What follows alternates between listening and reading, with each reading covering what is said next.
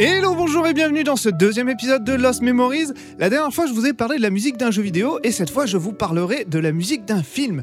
Ah, est-ce que tu vas alterner entre musique de film et musique de jeu vidéo?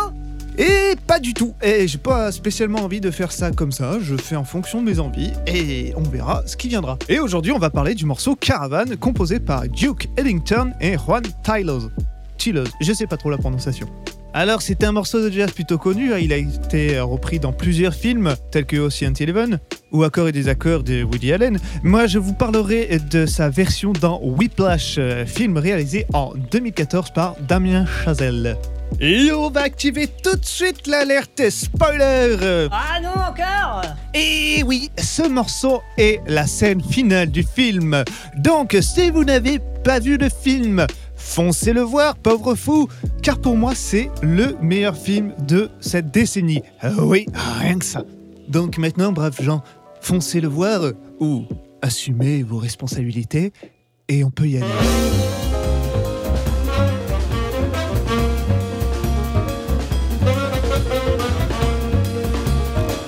Ah non, moi je l'ai toujours pas vu Eh ben, bouge-toi les oreilles parce qu'on est parti. Alors, le pitch de Whiplash, qu'est-ce qu'il raconte? Eh bien, c'est l'histoire de Andrew Neyman qui cherche à devenir le meilleur des dresseurs. C'est pas Pokémon ça? Euh, batteur, pardon. Et c'est grâce à sa détermination et au pouvoir de l'amitié qu'il arrive. Non, pas du tout. Euh, toute comparaison avec un manga shonen s'arrête à partir de ce moment-là. Non, plus sérieusement, donc Andrew Neyman cherche à devenir le meilleur batteur de sa génération. Et oui, rien que ça.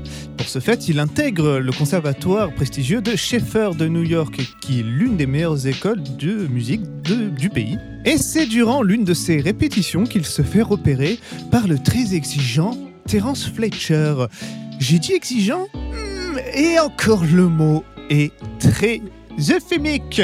Car en effet, Terence Fletcher est un professeur qu'on pourrait appeler euh, non orthodoxe, euh, qui n'a pas du tout des manières très conventionnelles.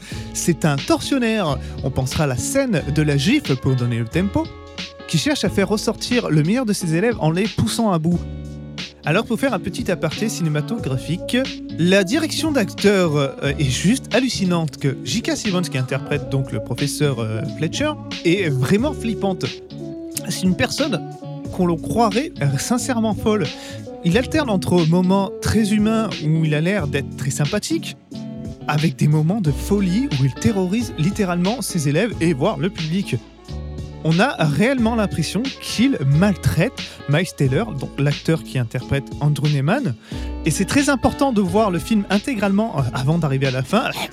Logique, me direz-vous Oui, mais là, clairement, toute la mise en place de la tension, de la relation entre ces deux personnes, où, où Fletcher terrorise, pousse à bout Neyman, fait que la scène finale est juste grandiose.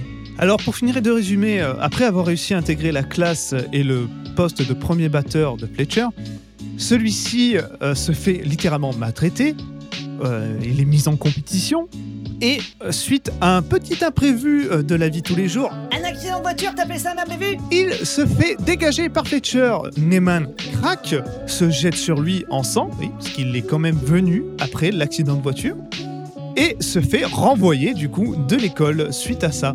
Voyant son fils complètement dévasté, le père d'Andrew pousse celui-ci à porter plainte contre Fletcher.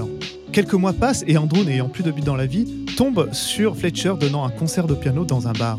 Celui-ci s'étant fait renvoyer de l'école après une lettre anonyme. On se demande bien de qui ça vient. Les deux protagonistes discutent et Fletcher explique à Andrew qu'il ne regrette rien de son comportement.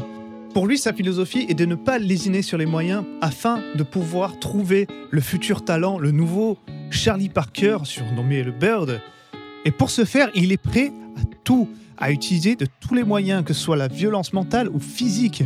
Il s'en fout de passer pour le dernier des connards tant que dans sa vie, au moins une fois, il découvrira le nouveau talent de sa génération.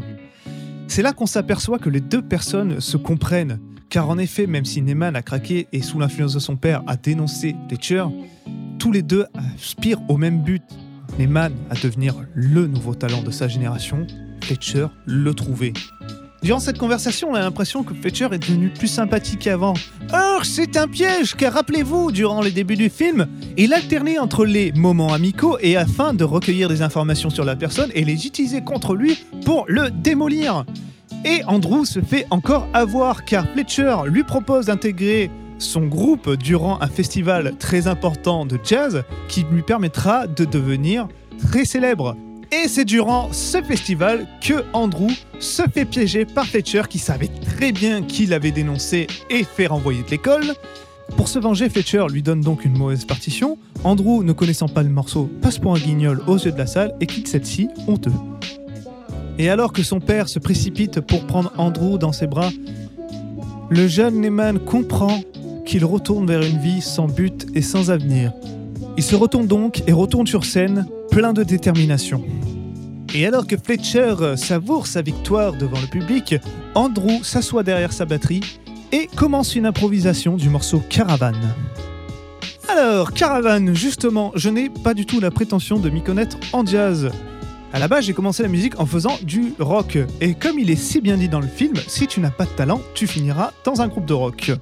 Donc voilà, ça montre un petit peu l'avis de Fletcher sur les autres musiques et euh, à quel point il considère le jazz comme une musique euh, élitiste.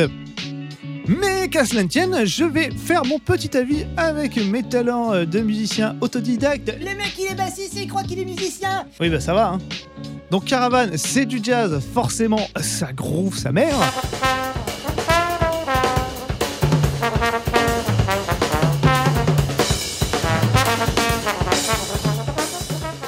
J'aime beaucoup cette musique, euh, notamment parce qu'elle me fait penser au générique de Cowboy Bebop. Est-ce que j'en parlerai dans un futur Lost Memory? Hmm, Bonne question.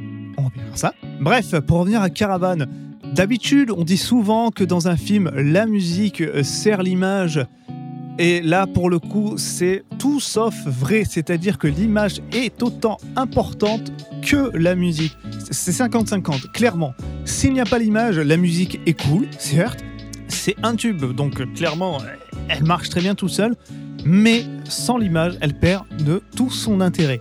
Et euh, l'image sans la musique, eh ben, vu que c'est un batteur qui joue de la batterie, ben, s'il n'y a plus de musique, ça fait un peu bizarre.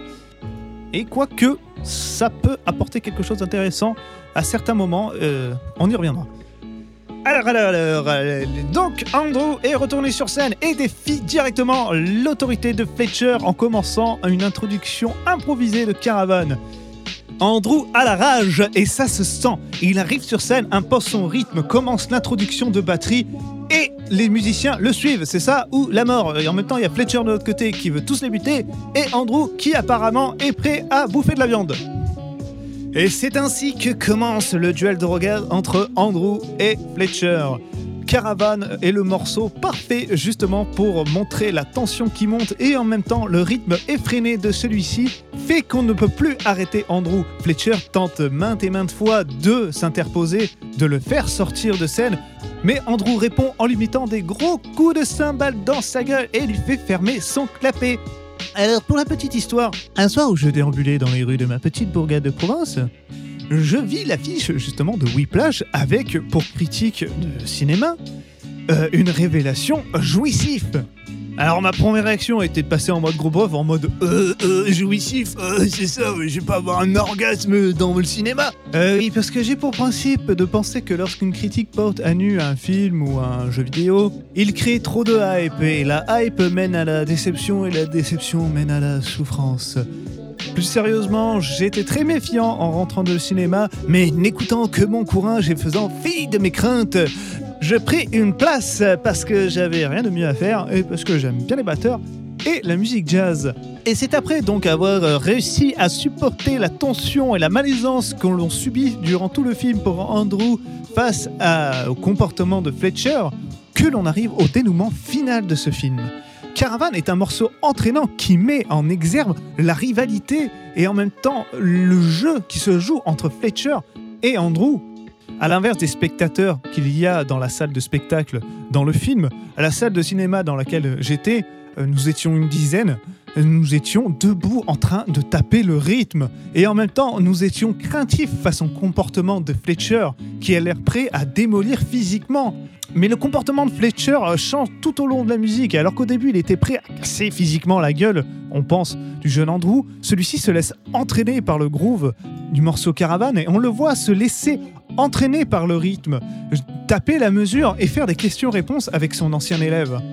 Et alors que le morceau Caravane se termine, Andrew entame un solo de batterie, qui n'est pas du tout prévu, comme vous l'imaginez, et Fletcher lance un dernier regard de colère terrorisant, pour le public en tout cas, et s'aperçoit que le jeune Eman est rentré en transe. Et on comprend, ainsi que Fletcher, qu'il a devant les yeux le but de sa vie. On est arrivé au point d'orgue de ce morceau. Car tout ce qu'a subi le héros durant le film ressort à ce moment-là. Toute la souffrance qu'il a endurée, toutes les méthodes de Fletcher ont porté enfin leurs fruits.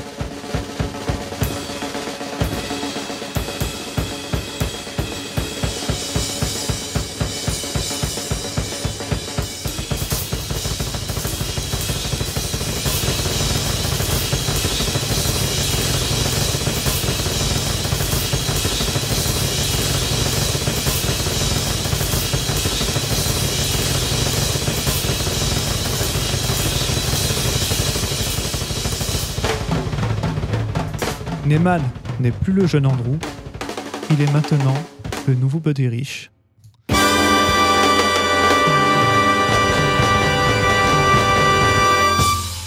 Si vous êtes là et vous n'avez pas vu ce film malgré mes avertissements, eh ben n'ayez crainte car vous pouvez quand même apprécier le film tout en sachant la fin. Ah bon? Et oui, car ce qui fait la force de ce film, ce n'est pas une révélation inattendue qui change du tout au tout, non, c'est clairement le jeu d'acteur qui est époustouflant. Le duo d'acteurs J.K. Simmons et Miles Taylor est juste hallucinant.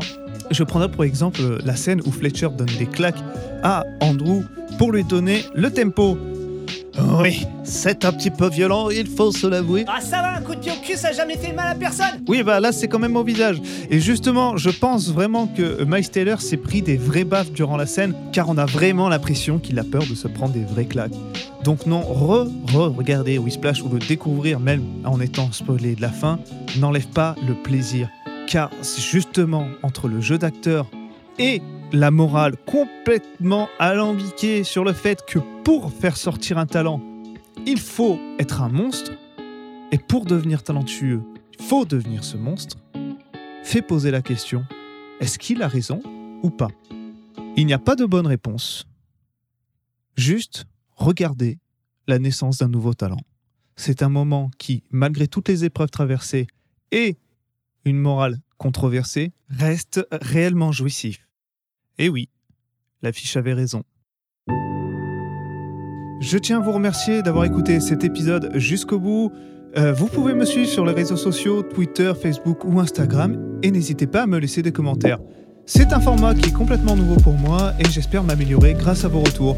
Vous pouvez également aller voir mon site web www.stefsira.com et aller écouter la musique que je compose. Ah le mec il fait sa pub Oui, bah faut bien manger ma pauvre Lucette, hein Bon, allez, une très bonne soirée, une très bonne journée ou une très bonne nuit et à la prochaine